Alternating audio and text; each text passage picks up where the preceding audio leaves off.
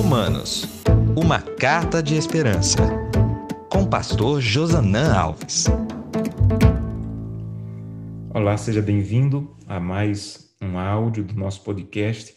Estudamos o livro de Romanos e estamos agora no capítulo 5. Semana passada nós apresentamos a introdução do capítulo 5. Se você não acompanhou, eu peço que você retorne aí, ouça o áudio da semana passada, porque nós precisamos resgatar algumas coisas dele para entender o áudio dessa semana, a aula dessa semana. Semana passada, nós falamos sobre as bem-aventuranças da justificação, que está em paz com Deus, está firme na graça e esperar a glória. E Paulo, ele continua o capítulo 5 e parece que ele usa um argumento que é belíssimo. Parece que ele está dizendo o seguinte: olha, tudo isso é muito lindo, muito lindo. Está em paz com Deus, ter acesso à graça, está esperando a glória. Tudo isso é muito lindo. Mas no verso 3, ele diz assim: Mas tem um problema. Eu estou nessa terra de tribulação. E que adianta esperar a glória, ter acesso à graça, é, estar em paz com Deus e está sofrendo tanto?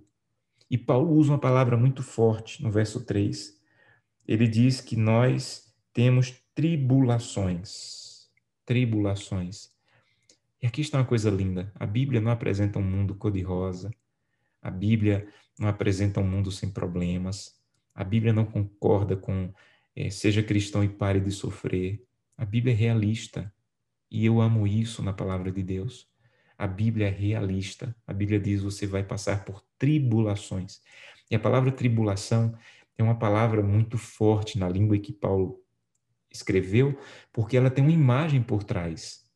Essa palavra tribulação vem do latim tribulum.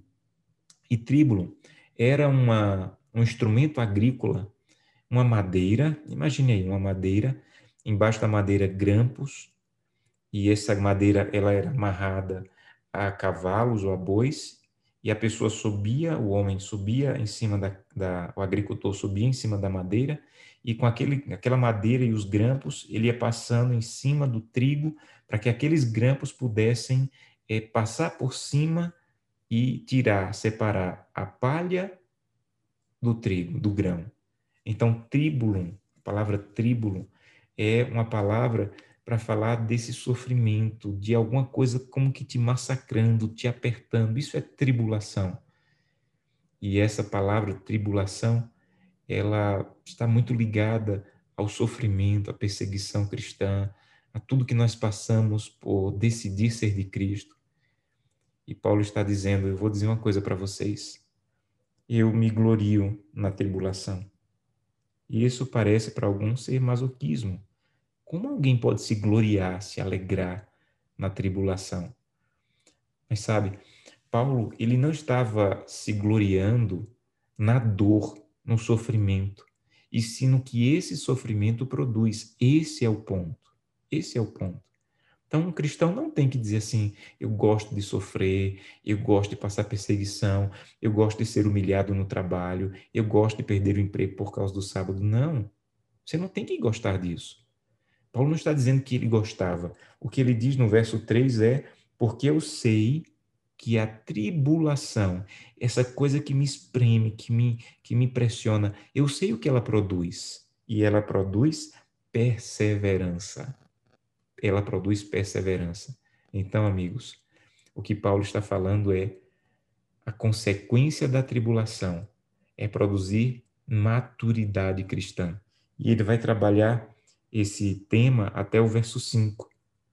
Ele vai dizer que a tribulação ela produz perseverança, a perseverança, por sua vez, vai produzir paciência, a paciência, por sua vez, vai, eh, vai produzir caráter aprovado, e esse caráter aprovado ele vai redundar em esperança. Sabem, é por isso que duas pessoas passam o mesmo problema e uma vai para a igreja louvar e outra vai tirar a própria vida. É o mesmo problema, mas não é a mesma paz com Deus. Porque se eu estou em paz com Deus, eu sei que essa tribulação, ela vai redundar em esperança quando um dia toda tribulação for tirado dessa terra. Agora, como eu vou enfrentar isso? Pastor, isso é bonito, mas como eu vou enfrentar isso? Aí ele vai responder no verso 5. Ele diz que você só vai poder enfrentar a tribulação perto de Deus se o amor de Deus for derramado em seu coração pelo Espírito Santo. Aqui está a resposta. Então, antes de poder dizer assim, olha, eu quero enfrentar tribulações perto de Deus, você tem que dizer, eu quero sentir o amor de Deus por mim. Eu quero que o Espírito Santo me mostre claramente o amor de Deus, que ele derrame. Olha que coisa linda. Eu quero que o Espírito Santo derrame meu coração que Deus me ama. O Espírito Santo já fez isso, você já permitiu que o Espírito Santo derrame. A maneira de enfrentar sofrimentos é ter a segurança do amor de Deus por você. Não uma segurança pequena, mas uma segurança que transborde, que derrame no seu coração. Uma das coisas mais maravilhosas que eu sinto é me ajoelhar, conversar com Deus, pedir perdão e sentir esse amor de Deus derramando. Ah, quantas vezes eu já me senti como um filho pródigo, que esperava que o pai dissesse: Nessa casa você não entra mais. E o pai o abraça, o beija. Sabe o que aconteceu na história do filho pródigo? O amor do pai derramou e o que você precisa sentir com a sua relação com Deus é isso. O amor de Deus derramando em sua vida. E o Espírito Santo ele vai fazer isso.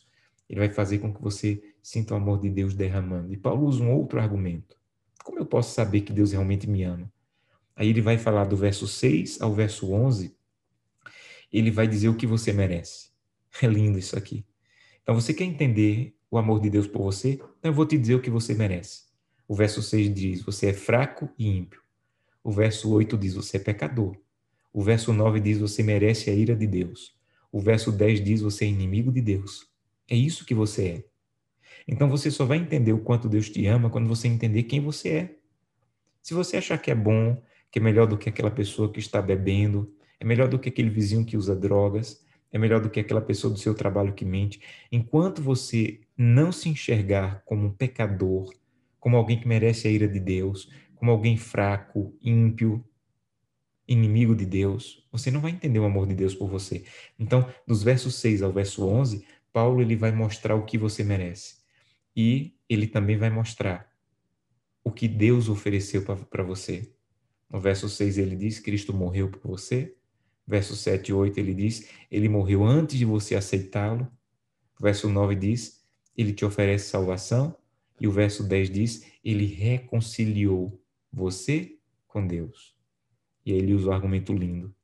Se Deus fez isso quando você ainda era inimigo, imagina o que ele fará agora que você é amigo de Deus. Por isso que ele diz no verso 9 e 10: muito mais, muito mais. Duas vezes ele usa esse texto, muito mais. Se você recebeu a justificação só com teu pecado, muito mais você vai receber agora que você já foi justificado.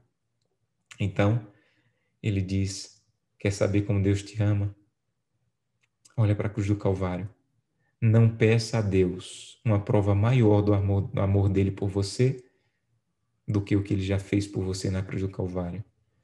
É por isso que ele diz no verso 11: Nós nos gloriamos em Deus. Às vezes, o nosso amor por Deus está fundamentado no que ele nos dá. Ah, Deus não me ama porque não me deu isso. Deus não me ama porque aconteceu isso. Deus não me ama.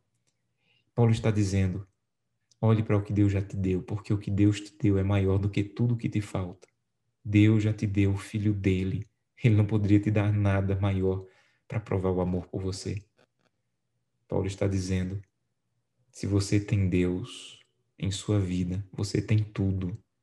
Se você não tem Deus em sua vida, você não tem nada. Mas se você tem Deus, o que você tem com Deus é maior do que tudo o que te falta, porque você já tem a justificação, Deus em tua vida. Que Deus te abençoe. Vamos orar? Querido Pai, muito obrigado porque estamos passando por tribulação. Recebemos a paz com Deus, temos acesso à graça, esperamos a glória, mas estamos sofrendo. E Paulo está dizendo: persevere, porque a tribulação vai transformar você a cada dia, vai te fazer ser mais íntimo de Deus. E ela vai passar. E para você enfrentá-la, você tem que entender o que Deus fez por você e quanto Ele te ama. E você vai conseguir passar e esperar o dia que Ele vai terminar todo o sofrimento. Ajuda-nos, Santo Deus, a enfrentar os sofrimentos desses dias. É o que te pedimos em nome de Jesus. Amém.